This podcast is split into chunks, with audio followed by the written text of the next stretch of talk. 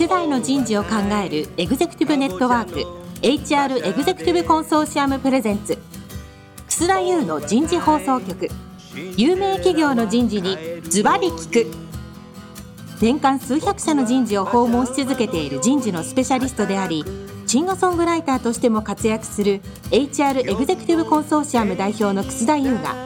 有名企業の人事や人事をサポートする専門家を招いて企業が抱える課題や実際の事例を紹介しながら解決策を模索していきます。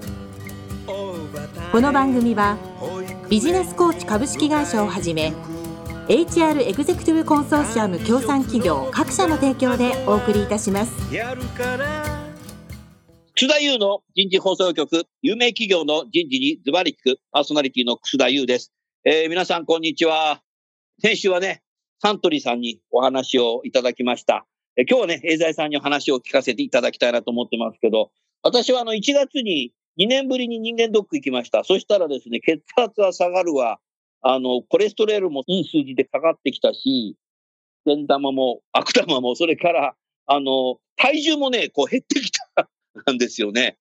だからまあ、運動したり睡眠したりね、いろんなことをやってきていますけども、やはりね、私は来年70ですけども、やっぱり働き続けるっていうのは健康についても意識しだすし、やはりね、これはね、もう家族に言おうということで、1月1日の正月にですね、家族10人集まった前でね、おじいちゃんはね、80歳まで、えー、現役で働くぞって言ったら、子供たちに、じゃあ80歳までお年玉くださいって言われちゃってですね、あれ？とかって、今日言うんじゃなかったなと思いましたけど、本当に、あの、80歳までこの番組も続けたいと思いますので、ぜひリスナーの方、えー、あと11年ほどありますけども、見守って聞いていただければいいかなという、そんなふうに思います。えー、早速ですけど、今日のテーマは、エーザイにおける65歳定年制導入の取り組みになります。早速ゲストの方をご紹介いたしましょう。エーザイ株式会社人材開発本部ローム政策部部長の真鍋博人さんです。真鍋さん、今日どうぞよろしくお願いします。よろしくお願いいたします。続きまして、サントリーホールディングス株式会社ピープルカルチャー本部戦略企画担当部長の清水信孝さんです。清水さんどうぞよろしくお願いします。よろしくお願いします。さあ、真鍋さん。はい。エーザイさんも間もなく65歳定年を入れて10年。ねえ。はい、エーザイさんのこの65歳定年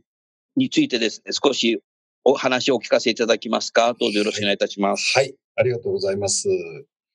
それではですね、あの、まあ、弊社2012年ですね、導入しました65歳定年制度と、それとですね、同時に、まあ、実施しました退職金年金制度の改定も合わせてお話しさせていただければと思います。どうぞよろしくお願いします。うん、また、あとですね、実はあの、この定年、えー、延長の後にですね、人事制度をちょっと変えてまして、はい。あの、そこの部分も少し触れさせていただきたいと思います。ありがとうございます。お願いいたします。ちょっと長めに話しますけども、よろしいですかね？もちろんです。はい。えー、それではですね、あの、お話しさせていただきたいと思います。まあ、まず最初にですね、本論の65歳定年制度ですが、まあ、前々回も申し上げた通りですね、まあ、一番の背景は、実はあの、当時、労働組合幹部の、えー、方が、もう導入に向けて非常に強い思いを持ってらっしゃいました。そこにですね、私がちょうど、いわゆる、えー、労働組合の窓口、責任者になりましたので、一気に感じてですね、あの、まあ、必要に、えー、取り組んだというのが、あの、大きなところだと思っています。で、まあ、当時のですね、導入目的大義としてはですね、まあ、現行の継続雇用制度を入れてました。継続雇用制度から一歩先に進めて、65歳定年制とし、集積したナレッジをより活かすことにより、働きがいを高め、グローバル競争力を強化する。というふうなところでありました。うん、まあ、あの、若手からシニアまでですね、すべての社員が、まあ、一丸となって、えー、企業理念である、あの、ヒューマンヘルスケアに邁進すると。これを私たちが目指す社の姿としたいというふうに示しておりました。まあ次にですね、まあ制度の骨子ですけれども、まあ、あの、導入当時はですね、年功職のあの強い人事報酬制度問題に深く、まあ、突っ込まずにですね、資格体系は維持しながら、賃金カーブの改善を実施するということにいたしました。まあ、あの、後ほどお話しします退職金年金制度改定はですね、まあ、必達事項でありましたので、労働分組合との交渉をですね、単純化した経緯はあります。うん、えー、そのですね、まあ、賃金カーブの改定ですけれども、まあ、それまでは多くの企業と同様に継続雇用制度の下でですね、60歳定年時に、えー、給与が大きく下がっておりましたけれども、改定後はですね、そうした落差をなくして、40歳程度から賃金上昇を緩めて、うん、そして60歳以降も水準を維持した連続性のある体系と、えー、いたしました。おで65歳までですね、社員に対する社の期待は変わらないと。うん、60歳以上のシニア社員にも同様の活躍を求めるというメッセージを明確に示したということになります。まあ、あとは、まあ、その他の労働条件についてはですね、定年延長ということをしましたので、手当も休暇も社宅制度等々もですね、あの、条件は60以降も継続するということにしました。唯一ですね、あの、いわゆる俗人的なその要素の強い、えー、家族手当と住宅手当については、まあ、非常に大きな部分を、原資としても大きな部分でございましたので、うん、まあ、あの、ここは59歳までの適用にとどめた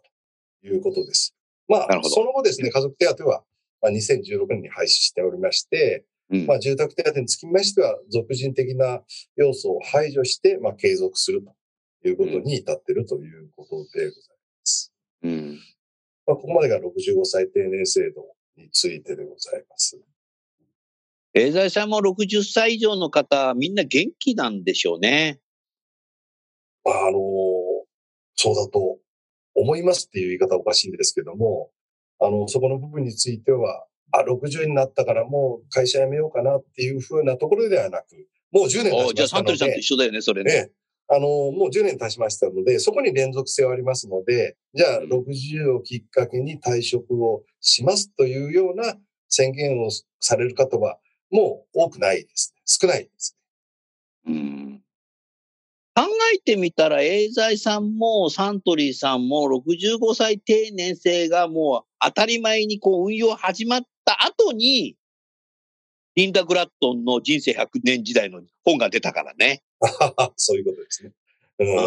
あの本が出たからやってるわけじゃなくて、本が出る前からもうみんなみんな100歳まで生きだろう生きるだろうみたいななんか思想があったんじゃないかなっていうふうに するから、あの本がさ、なおさらこう社会的にさ、インパクト与えた本だと思うので、もう社員の方たち60歳以上の方たちもなんかあの本見ても当たり前だよなって思ってる人が増えたんじゃないかな。そうですね。あの、そこの部分については、あの、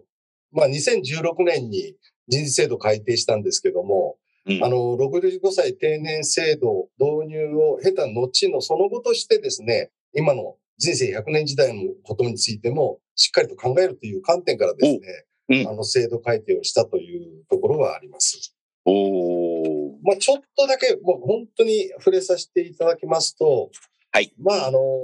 65歳定年制を導入したもののですね、その、その当時の人事制度下ではですね、まあ、社員の一部に、よらば大樹の影というような、まあ、安住意識ですね。が生まれてしまう可能性は否めなかったと。まあ、社員の危機意識を大きく醸成せざるを得ない状況になったっていうのが正直なところです。それは真鍋さんさ、ええ、本物の木でもさ、はい、65歳になったら大樹になっちゃうからね。ああ、そういうことですね。だからまあそこがですね、あの、やっぱりそうしたところをやっぱり社員にも気を、まあ簡単に言うと気を抜いたら自分って本当に人生をまあ楽しく歩めるかっていうのも難しくなるよと。いうところも含めてですね、まあ正直に伝えて、まあ前回ですね、サントリーさんのお話にもありましたけども、やっぱり自立してあの変革し続ける子が育つための、まあ新人事制度としてスタートしたいと。やっぱ自立をやっぱり焦点に当てて、あの、新しい人事制度について、まあ、提案をしたということになります。まあ、うん、その時ですね、まあ、打ち出したのは、まあ、65歳定年制が悪いということではなくて、あの、この新制度の中で、社員と会社の新たな関係性を構築していきたいというメッセージを残しております。なるほど。まあ、過去においてはですね、あの、社員と会社の関係性は、まあ、飯奉公とは言いませんけれども、あの、雇用の保障と安定した報酬を得る見返りに、まあ、社員は定年までですね、社名に従うというものでございましたけども。いや、もう日本企業、一律そうでしたよ。そうですよね。で、まず間違いなり、昭和の頃は全部そうです。そうですね。で、平成30年間も、そこは結構同じだったと思う。後半ぐらいから少しずつこう変わってきて。もう令和なんだからいかなん、いかがなんでもそれはないだろうみたいな。そうなんですよね。そこ、うん、だからこの2000年以降変わってきたよね、その考え方がね。うん、21世紀になって変わってきましたよね。そうですね。まあそこをある程度明確に言うべきではないかっていうところもありました。まあ私も、うん、あの昭和入社ですので、そういう意味ではそういうところを見てきてるので、うん、65歳定年延長したことによって、裾野としてはそういう年代がまだ残ってる。逆に言えばですね。ということから、そこの部分を若い方々も含めてですね、意識改革を図りたいというようなところですね。まあ、自営者ことである社員と会社の対等な解決性っていうふうなところへ発展させていかねばならないというふうな、あの、考え方。えー、制度にはそれを根幹に据えたということになりますね。うんまあでも今の真鍋さんの話聞いててね、サントリーの清水さんがすごい縦に首振ってたんで あと清水さん、あの、真鍋さんに質問ぜひされてくださいね。はい。思ったけども、今年、2022年は、平成元年生まれが33歳になるんですよ。この後ね、5年後、10年後には必ず、エーザイさんもサントリーさんもローム構成昭和時代がマイノリティになるよねそうです。今だからちょっとこれ過渡期なんだよな。はい。もう33歳なんですよ。あ、そりゃそうだよな。だだからその昭和と平成の考え方が違うっていうことじゃないけど、なんとなくそのメモリとしてさ、平成生まれの人たちと昭和生まれの人たちとちょっと違うなっていうのが、今両方いるなっていう感じなんだろうな、企業の。はい、そうですね。僕なんかだってさ、真鍋さん、昭和の前半生まれですからね。そうなりますかね。僕、昭和28年だもん。ああ、そっかそっか。前半といえば前半ですね。僕らが、社会人出た時は、風邪なんかひいたって、張ってても出てこいって言われましたから。はい。張ってはいけないだろう、みたいな。はい。はい、で、あの頃さ、ストライキとかまだあってさ、電車とか止まっちゃってさ、はいはい。歩いてでも会社来いとかって言われたことあったもん。はいはい。ですよね。パワハラなんないんですよね。風邪なんかお前、会社来れば治るよとかってわけわかんない。煙に巻かれて会社で仕事してたみたいな。ちょっとね、昔のこと思い出しちゃうとさ、うん、だからやはりね、時代変わったっていうことじゃないけど、今後5年、10年で多分平成の生まれの人たちが マジョリティになると思う。ので、やっぱだから今過渡期だからやっぱりそこをやっぱ我々昭和の方たちが変えていくんだろうね、少しずつね。そうですね。あの、まあ、先ほどあの、福田先生おっしゃった通り、もうあの人生100年時代のことを考えても、このメッセージが今出さないとというようなところが2016年当時もありましたよね。まあ、その時にいやらしい話なんですけれども、あの、2012年にいわゆるえー、65歳定年制を導入した3年後にはですね、この新しい制度の中で、その当時、あの、東大の柳川先生が、あの、提唱されました40歳定年制。これをですね、画面に映し出して、年のところだけ、40っていうところだけ白抜きにして、ここに何が入るでしょうというふうに問いながら説明会をして回ったと。これ40歳定年制ですよと。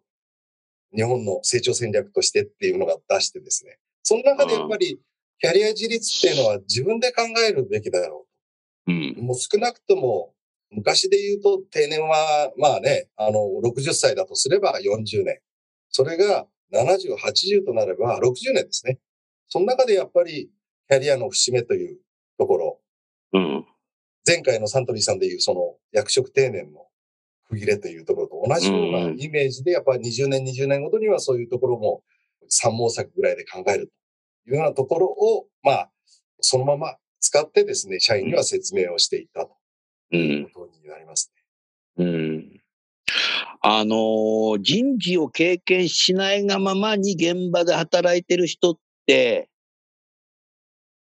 やっぱり自分のこのキャリアとかっていうのがよぎる瞬間もなく日常仕事してんだよね、結構い。やー、そうだと思いますね。だからやっぱ人事からメッセージを添えてあげたりしないと、え、もう俺60かよみたいな、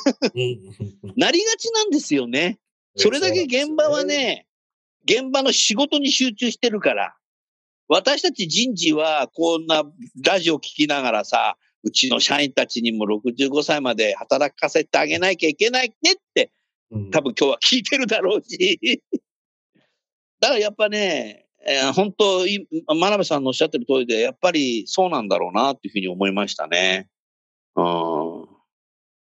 まあ、結局そうなんですよね。ある意味、あの、右肩りの成長の時には、会社から与えられた仕事を、まあ、いわゆる、あの、まあ、こなせばですね、うんあの、いろんな意味で良くなって、いわゆるその良かった時代もあったわけこなせば。こなせば。会社人間になれみたいな。そうですよね。でも今は違うよと。変化が激しい中で、やっぱり持続的な成長、企業として持続成長できるのはイノベーションになると思うので、うんそれをやっぱり社員個々が目指す、あるいは生み出すという行為がなければ、企業もろとも、あの、65歳という定年という良き制度もなくなってしまう可能性もありますから、その辺は会社も社員もですね、お互いそこの部分は、まあ、健全な危機意識を持とうねというのが、あの、ベースにあるとは思いますね。やっぱりその21世紀は心の時代っていうふうにね、こう言われてるけど、それって何なのかなと思うと、やっぱり健康でありたいっていうことが心の時代なんじゃないかなって最近70近くなってきて思うんだよね。ああ、健康でありたい。健康でありたいっていうのところに心が動くってことですよ。はいはいはい。だからやっぱりそれはさ、この世世の中に、やっぱり医療、医薬っていうものがすごく良くなってきた。エイザイさんがいるから言ってるわけじゃないけど。っていうのもあるし、やっぱ食品でも安心安全のさ、俺なんかごま麦茶飲んでるけど、やっぱり健康意識高い人増えちゃったよね。はいはい。あの、それでは、、そのはい会社も、だからエイザイさんも医薬で頑張ってるし、サントリーさんも安全な食品で頑張ってるのと、国民自体がその健康意識が高まってる。それがまさにね俺、心の時代だと思ってんだよな。長生きしちゃうので、でも長生きするってさ、やっぱ心がさ、豊かじゃないとさ、体もやっぱり崩れてって病気もしちゃうと思うので、えーだからやっぱりそういうのが今21世紀のこの2020年代に行われてんだろうなっていう、そんなふうに思いますよね。生涯現役とかいう言葉があるけど、生涯現役って何か死ぬ前の日まで働けっていうことかと思ったことあったんだけど、終身雇用っていうのはまさになんか直訳すると死ぬ前日まで働けって 思ったことあったけど、ええ昔々ええね。えでもやっぱ心の時代っていうのはね、健康っていうことがあるから、やっぱり最近、ウェルネスとか、ウェルビーイングとか、会社のパーパスもあるけど、お前のパーパスは何かみたいな。生き様ですよね、もう。何のために生きてんだみたいな。なんかね、そういうことを人事だけじゃなくて現場にも考えなさいっていう時代になってきたんじゃないかな。そうですね。なので、あの、まあ、本当に先生のおっしゃる通りで、あの、この新人制度を入れたときには、自分のキャリアについて、3年後について、あのちょっと考えてみてよと。あそして、あの、それを、についてね、会社にっていうか、上長と話してもらうようにする制度を入れたんですよね。あ、うんうんプロフェッショナル開発レビューっていう名前の言葉を使ってですね。うん。だからまあ評価制度とか目標設定とかは別にですね。お、いいね。そういうのを入れて、1年に1回、上長とそういうような話をする機会を持ちましょうと。で、まあ上司からはそれについてサポート、あるいは助言を受けながら、そのキャリアを形成する上での、その、常に考えていきましょうっていう制度を作って、ある意味刺激を作っていってるつもりですね。刺激を作り、気づかせ、考えさせるっていうす時間が、アベノミクスから始まった働き方改革で、時間ができたんだよ、きっと。ね。四六時中働いてうん。もう今だから言っちゃうけども、私30代の頃、月平均残業200時間してたけど、そうですか。別にピーって鳴らさなくてもいいよ。もう大昔の話だから。そう。あとなんか土曜日は全部出てたような気がするね。それね、真鍋さんね、あの、清水さんね、僕20代の頃、まだ半ドンだったんですよ。土曜日。真鍋さんと清水さんは半ドンって言葉知ってたよね。私はしてます。平成生まれの人知らないから、半ドンって何ですか？牛丼と何が違うんだとかって言われたことあって。土曜日は午前中仕事してましたからね。うん。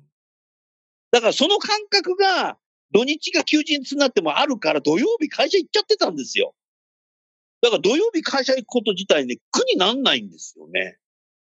それがみんなさ、こう残業ついていっちゃうので。で、なんかね、相当時間経ってからじゃないと土曜日はす罪悪感があったのね。うんうんうんはい。バカだねって今の人は言うかもしんないけどはい。だ世の中変わったよね。自分のキャリアは会社が作ってるから、楠田君ちゃんと仕事してればね、偉くなれるんだからって。そうですか？とかっつって。いや、もう、それはもうおっしゃる通りだったと思います。その時代っていうのはですね。私ももう当然のことながら、そういう時代も生きてきてますので、えラジオだから番組的に面白い話をね、最後に一つするとね、キャリアっていうのは日本の大企業はもうレールが引かれてんだっていう考え方があったじゃないですか。ところがね、もう何年も前だけども、日本の鉄道会社の人事に行った時に、楠田さん、うちの会社ももうキャリアレール引かれてないのよ。つって笑い話ですよ、これ。笑うとこです鉄道会社にレールが引かれてないと危ないなとかって思ったんですよそういうことで。すか。そういうこと、そういうこと。鉄道会社がキャリアでレール引かれてないということはもう他の会社は全部そうじゃないかみたいな。その時はもう持ち帰りましたけどね、僕は そういうことですよね。それはもうだからやっぱキャリアは自分で考える。それを一人で考えて孤独にさせんじゃなくて、孤独にさせたらやめちゃうからね。うん、そうなんです、外の人とキャリア相談始まっちゃうので、他の人とキャリア相談すると、お、なんだ、それやりたいんだったら、あの会社にあるよと、うちのグループ会社とか。ええ、そういう話をしていけばいいわけで、だから対話が重要になってきたね。うん。さあ、じゃあ、清水さん、永在さんに何か質問ありますか？そういう意味ではお話を聞けて、すごく共感といいますか、まさに会社と社員の皆さんとの関係性みたいなところに、すごく、あの、昔からこう、いろいろ制度も含めてやられてるんだなっていうふうにすごい、あの、改めて感じましたし、その中で、例えば、あの、先ほど私が申し上げた、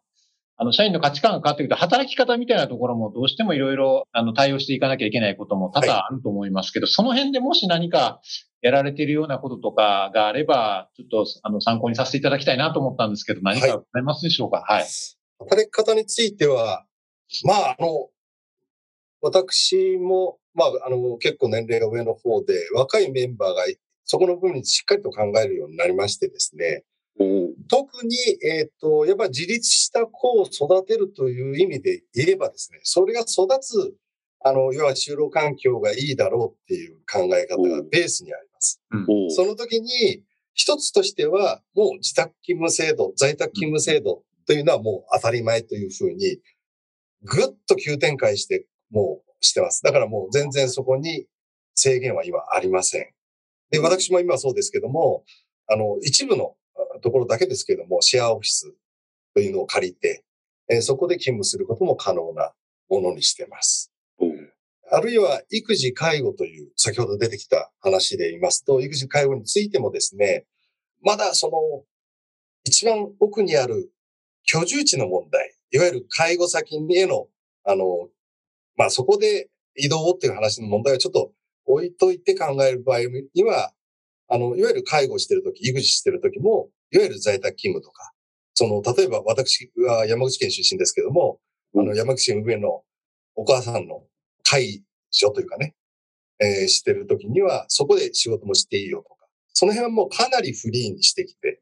いるということでございます。それが大きな一点です。で、もう一つは、やっぱり自立した子っていうのは、やっぱりある程度仕事に対する向かい方も、やっぱ責任を持つというか、裁量を高めるという意味では、まあ、例えば現行のフレックスタイム制度の適用者については、裁量労働制、やっぱりできるだけ、あの、持っていきたいっていうことで、今、検討を進めています。なるほどね。それと、あわよくばということで、コードプロフェッショナル制度、これも導入したいと考えてますうん、ただ、残念ながら申し訳ないですけど、まだ裁量労働制も、コードプロフェッショナル制も、まあ、自由に比較して入れるっていうのは、やっぱりちょっと苦しいので、まあ、段階を追いながらやっていきたいというふうに考えて、というところが、あの、大きなところだというふうに思ってます。ありがとうございます。ありがとうございます。真鍋さん、山口県出身なんだ。はい、そうですね。あのー、山口大学で僕授業をはあ、はあはあ、したときに、はい。山口大学って歴代の総理大臣がいるな。山口県出身の総理大臣って多いですよね。多いですね。すごいなと。そうですよね。うん、全然その、なんか、爪の赤煎じなきゃいけないですけど、なんか遺伝は、私には遺伝は少なくともしてないです。多分リスナーの方には俺も山口だぜっていう人が多分 いるのかもしれないけど、すごいなっていうふうに思いましたよ。うん、さあ、それでは時間になりましたので、えー、今日はこのぐらいにしたいと思います。来週はですね、最終回ということで、お二方にまたご登壇いただいて、えー、これから65歳定年制導入に取り組む企業へのメッセージをですね、お話しいただければいいかなって、そんな日思いますので、リスナーの皆さん、最終回、ぜひお楽しみにしていただきたいと思います。最後にゲストの方をご紹介して番組を終わりましょう。エーザイの真鍋さん、サントリーの清水さん、どうもありがとうございました。ありがとうございました。